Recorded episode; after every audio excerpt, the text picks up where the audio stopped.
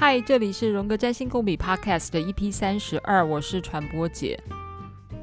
很多人应该都有一种经验哦，就是，嗯，也许是朋友拿给你看他的星盘，或是你拿去找占星师算命，然后你拿错的时间，结果他说了半天，然后你根本弄错星盘或弄错了时间，但好像说的还都是准的。然后，要不然就是呃，用不同的宫位制，有没有？譬如说整宫制，或是现在用那个 Placidus 这种宫位制，就明明整个宫位都跑掉了，然后星座坐落的地方都不一样，但解释起来还都是准的，这到底怎么一回事？其实不排除这真的是都会准。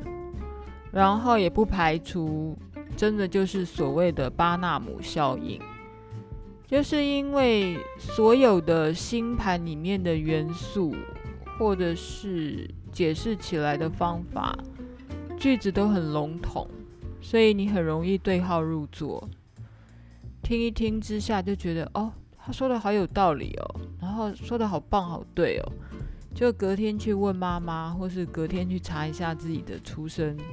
时间就发现那张星盘根本不是我的星盘，结果他还是被他说的这么准，这到底是怎么一回事？有一种占星师的解释方法说，就算你在那个当刻弄错了一个时间，去找一个占星师来算，然后占星师帮你解释的内容。你听的也是一愣一愣的，非常的符合你的性格，跟符合你当时的期待。有人说，这也许是一种特殊的事件盘的作用，也是某一种的共识性的发生。所以你那个时刻拿了这个错的盘去找了一个占星师来算，结果他就说了一堆听起来你也觉得很准确的东西。你说它有没有效用？有啊，因为在那个当刻，你还是觉得听起来很舒服啊，然后甚至于还呃排解了你一些疑惑。那你觉得它有用吗？嗯，就是让你觉得有解惑的感觉，那就是有用嘛。好了，那为什么会这样子？这就是我说啊，解盘其实是一种非常动态的活动啊。而且变因很多，变因的意思是说，第一个是占星师本人，他是一个变因，还有你自己当下的心情、情绪、跟脑力、跟态度、跟身心灵状态，这是一个变因。那如果陪你去的人又一个朋友坐在那个旁边，然后听着占星师怎么跟你解盘，那个朋友的加入，也会是影响你理解或影响你觉得准不准的一个重要的变因，所以我说占星这件事情其实有时候变因超多的呢。再来还有另外一个解释哦，如果你是一个双鱼座的滋味、海王星的滋味、十二宫的滋味，或是。所谓受暗示力比较强的人，我想每个人都有海王星啦，每个人都有四八十二宫啦，每个人也都有月亮。那如果这种宫位比较强的人，当你在被解盘的时候呢，你有可能很容易就所谓的对号入座，或是你就很容易融入这个占星师所告诉你的一切的情境，然后你就。你就，你就他讲什么你就有所投射，好，因为你想象力很丰富，所以你都觉得，哎，真的对耶，对耶，好，所以你就觉得拿不准的东西，其实你也很准，那就是因为你星盘里面有这样的容易听信别人的话的特质。那如果对方他又是一个所谓的大师哦，譬如说你花了很多钱去找他。在种种的暗示、明示，或是你自己的期待之下，你当然会觉得他准啊，因为你是准备好了去听他要讲什么嘛。在那种情况之下，一定是准的。好，那我现在要讲另外一种相反的情况，你去找谁算，你都觉得不准，或者是说，你老是在怀疑自己的星盘是不是都没有跟你的命运没有吻合？为什么有人常常觉得啊，我明明就是有一个大十字，或是有一个 T square，或一个很明显的相位或格局？然后我的人生其实好像如此的平淡，然后我也不曾感受到痛苦，这是怎么一回事？原因有很多，第一个是你拿错星盘了，第二个是你比错人了。如果你有一个大十字，然后你就想要把自己比成贾伯斯，哈，Steve Jobs 是最有名有一个大十字的人。我们可能没有一个人可以活成他那个样子，哎。我这边举的意思是，书本上说啊，大十字的人啊，超开创的啊，然后大起大落啊，然后很有创造性啊，然后也绝顶聪明啊，是一个天才。但同时，大十字的人也有可能活得很落魄，因为他完全没有力量爬起来耶，然后就在一个很挫折的情况之下，就过着他的生活。好，那现在我讲的都是很外显的，很外显的意思是说，你要从生活的事件去看到你的大起大落，譬如说你突然赚了一千万，突然又亏了一千万，但事实上，很多人在。大十字的展现，并不是这种外在的大起大落，有可能是内心的耶，有可能是内心的固执跟矛盾呢。举个大十字的固执来讲的话，就是有一个有一个节点一直过不去，一个坎章一直不肯承认。譬如说，贾博士可能从来也不愿意去面对哦，他自己有个女儿，或者他其他的一些。很糟糕的性格，然后视而不见，假装不知道，这有可能也是大十字的展现、啊。就我不知道大家的大十字会展现在什么程度上啊。但嗯，我现在只是讲的是举例，不见得就是你的状态，因为就我自己的经验来讲。一张命盘哦，真的值得好好的万味一辈子，因为你今年看、明年看、现在看、三年后看、五年后看、十年后看，你都会看到不同的东西。然后你说它准不准？星盘真的不是拿来算命的啦，是拿来自我理解的。所以你的大十字到底是活在什么层面上的话，你还是可以好好思考一下了。嗯，再来。还有一些可能性，我再稍微说一下。你的比较值还太少。简单的来讲，就是如果你还很年轻，你还是一个小朋友，但是你是一个有大十字或者是有 T square 的人，但因为你还在父母亲的保护之下，你还没有出来，出到社会来，你的生命完全都还是认同认同父母。幼儿哦，要顺利的长大哦，一定要认同父母啦。即便他的父母亲有可能是虐待他的父母亲，要不然他无法长大。就是他一定要 attach，就是依附他的父母嘛。即便他的父母是很糟糕的父母，他一样依附他。然后，如果他没有长出一个嗯辨别的意识，有没有？他这时候从来不会知道哦，原来他没有比较值，所以他完全不知道哦，原来他那样子活是很不正常的，很不幸福的。这就是我刚才讲的，就是说，嗯，他即便是被虐待的长大，但是这个儿童因为从来还没有出去过，他不知道哦，原来他那样的生活，父母亲那样对他。是一种被虐待的状况，所以他也不会觉得自己痛苦。我现在是用小孩子的状态做比喻，但有一些还没有 sense 到的意识，还没有被还没有被凸显外化的感受，如果这个部分你也是缺乏的，你可能也不知道原来自己遭受到这么大的挫折，或者是矛盾，或者是不舒服。我记得我好像在前面几集讲到相位的时候哦，我拿一个圆桌作为比拟，有没有？譬如说，嗯。两个人黏在一起叫做合相嘛，哈，所以两个人黏在一起的那个力量是加成的，呵。然后在你对面的那个人，因为你眼睛就看着他的眼睛，因为你们两个是一百八十度是对坐的时候，你是 confront，你是对他 confront，所以你会很明显就知道他的存在。好，这就是我讲合相跟一百八的差别。那另外一种是。你有可能是无法觉察的一种相位，就叫做九十度。九十度的人哦，就是刚好跟你坐在九十度方向嘛，哈。九十度方向就是说，他他的他用侧面来对着你的脸，他完全用侧面哦。我就讲头不能转了，头一转就不是九十度了嘛，哈。一个人他一直用侧面来对着你，你会看见他吗？你没有看见他吗？其实九十度有时候。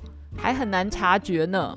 如果你没有意识到的话，你还不知道你有一个困扰在那儿，你会闷在谷底，不知道自己有一个困扰在那里。这就是一个奥妙的九十度。九十度是最难过的相位，对不对？一个人老是拿一个侧面来面对你，他既不看你，然后你也不知道该怎么办，这就是很难过的九十度。但是他不看你，你也不看他。然后你还假装没有看见，这也是另外一种九十度的呈现。所以你的九十度到底是怎么被显现出来的，只有你知道。那如果你还是很隐约的不知道那到底是什么样的九十度的情况，我觉得你这时候不要找占星师了，我是 highly recommend 你去找心理师。有的时候我很推荐还是找心理师，诶，而不是占星师，诶。嗯，如果有需要好的心理师，其实传播姐也可以推荐给你啊。哈，接下来我再来说另外一个可能性哦。一百八十度的人啊，有一种性格就叫做 cynical，就是为了唱反调而唱反调。那不管是意识性的或潜意识的，意识性的话，你当然会知道你是故意唱反调。但是如果你是潜意识里面的故意唱反调的话，你可能就会活得不舒服。因为潜意识的意思说你不知道，就是你不知道你爱唱反调。那这种人的话呢，就是老是觉得别人说的都是错的，最有可能就是一百八。那一百八再多一点，有两个一百八，就是所谓的大十字了。所以怀疑论者，那种一天到晚喜欢怀疑的，也许他也是一个大十字，你知道吗？怀疑东怀疑西的，怀疑东怀疑西，每天怀疑东怀疑西的人啊，如果可以引发他一种动力去找答案，那他就是一个超级开创的人呐。贾伯斯就是因为一直出现了疑惑，然后去解决它，所以他才变成一个伟大的发明家，不是吗？开创者、发明家，这的确是需要有强烈的怀疑动机。所以一百八的滋味，同时也就是天秤座的滋味，第七宫的滋味。一百八有敌人嘛？哈，敌人，敌人就是跟你唱反调，enemy。所以我现在又在复习了，就是星座里面有一些概念，真的通通都是通的啦，就是这些滋味都是相通的，就看你怎么解释。怎么去解盘？大十字还有一个象征哦。大十字其实，如果已经被自己的奶牛跟冲突通通磨得很平的时候，你好像觉得通通抵消了呢。也许你会没有感觉。然后十字其实也有一种意涵，好像叫做疗愈 （healing），就是整个被救赎 （healing）。所以，也许。你在最沉痛的情况之下，你不感觉你沉痛，或是你已经被你的沉痛救赎了，或是你目前感觉很平静，这真的是一个星盘白白解释。所以有时候我们哦，有人觉得越看越准啊，觉得好棒、好厉害哦，一直研究。然后另外一个是看星盘，觉得越看越不准啊，觉得这是什么鬼东西啊，自圆其说的鬼东西。这时候我真的觉得大家暂时放下星盘，不要觉得它通通准，也不要觉得它通通不准。我们换一种方式来自我疗愈，或是自我了解。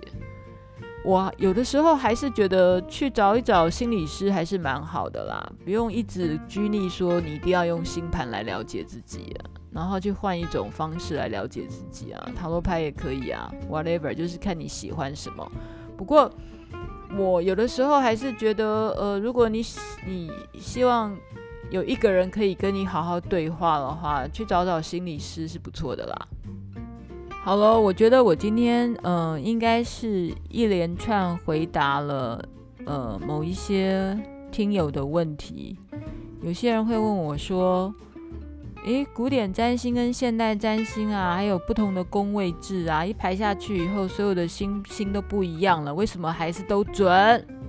还有一些人觉得说：“我星盘上看来看去，对来对去，找了各式各样的占星师，结果为什么？”嗯，我的星盘的显示跟书上讲的跟占星师我的感觉都不准。这时候呢，建议你们放下星盘，另辟蹊径。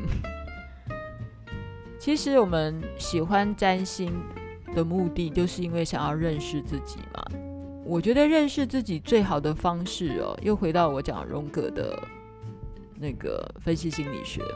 要认识自己最好的凸起就是自己的情绪。这时候自己的情绪开始在嗨了，为什么那么嗨？你去找原因。为什么这么 low？为什么会这么的难过？为什么那么的生气？这些情绪其实就是你的心灵在告诉你，你现在的心理状态发生的某一些事情。嗯，所以它是一个非常。非常非常扎实的依据啦，就是你的你的情绪来认识你自己，还有再来是你生活的事件，它所带来的情绪的方式来认识你自己。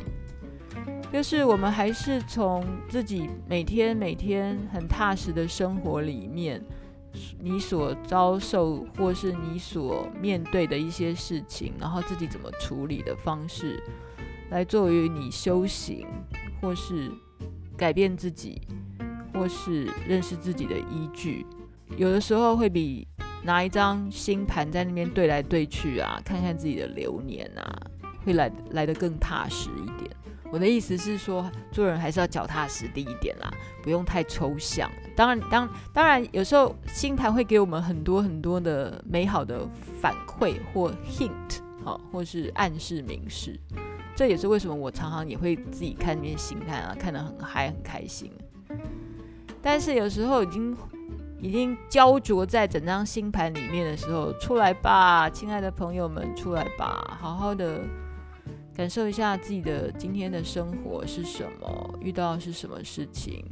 你真正的，你真正的 indication 哈，不是那些星盘上的那些星星，你真正可以让你生活上下坐标的是你的情绪。内在的话就是你的情绪，外在的话是发生在你的生活里，吃喝拉撒睡那些东西才是你真正的人生跟修行的坐标，脚踏实地发生在你生命中里面的每一件事，那才是真正的坐标。所以不要搞错方向了，不准就放下，好，然后也不用完全信占星师跟你讲的事情。哎，今天这集好像是反反反星盘，对不对？反就反呐、对不对？我们偶尔也是要跳出来反一下、就这样喽。传播姐最近呢，其实就是这几个月来啦，我都是靠着我们有一些网友给我一些精神食粮的支持，譬如说有一个喜欢占星的羊，在十月份就。给我留个言，说听着独特的声音语调，不知不觉地跟着传播姐思考了起来，一起思考着我所谈论的议题，是一个醒思和学习的好机会。这个写的超感人啊！谢谢这位喜欢占星的羊，然后还有其他人写说，让占星不只是占星，传播姐加油！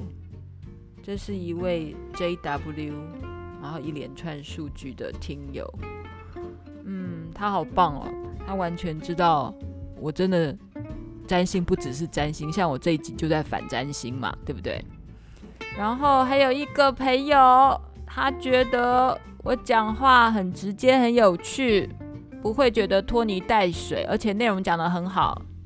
我也觉得你留言留得很好。还有一个是不喜欢取昵称的 Lizzy，他说内容很充实。然后一开始觉得我讲话拽拽的，但事实上觉得很真诚。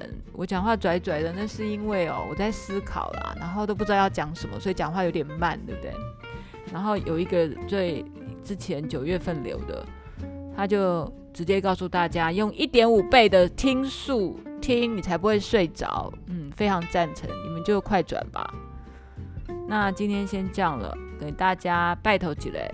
呃，请你们继续留一下大家的评分跟评论，请你帮我打五颗星，因为你的留言会成为我下一个精神食粮。嗯，我还是需要有一点温暖的。好拍，先这样了，拜拜，下次见。